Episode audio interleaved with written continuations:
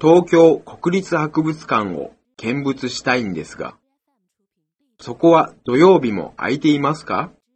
そこは月曜以外には毎日空いていますよ。大きい博物館で見物するには丸一日かかりますから、朝早い方がいいと思いますが。そうですか。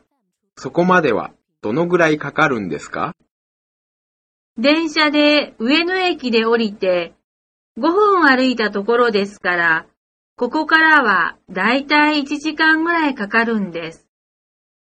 今度の土曜なら私も暇ですから一緒に行きましょうか？本当ですか？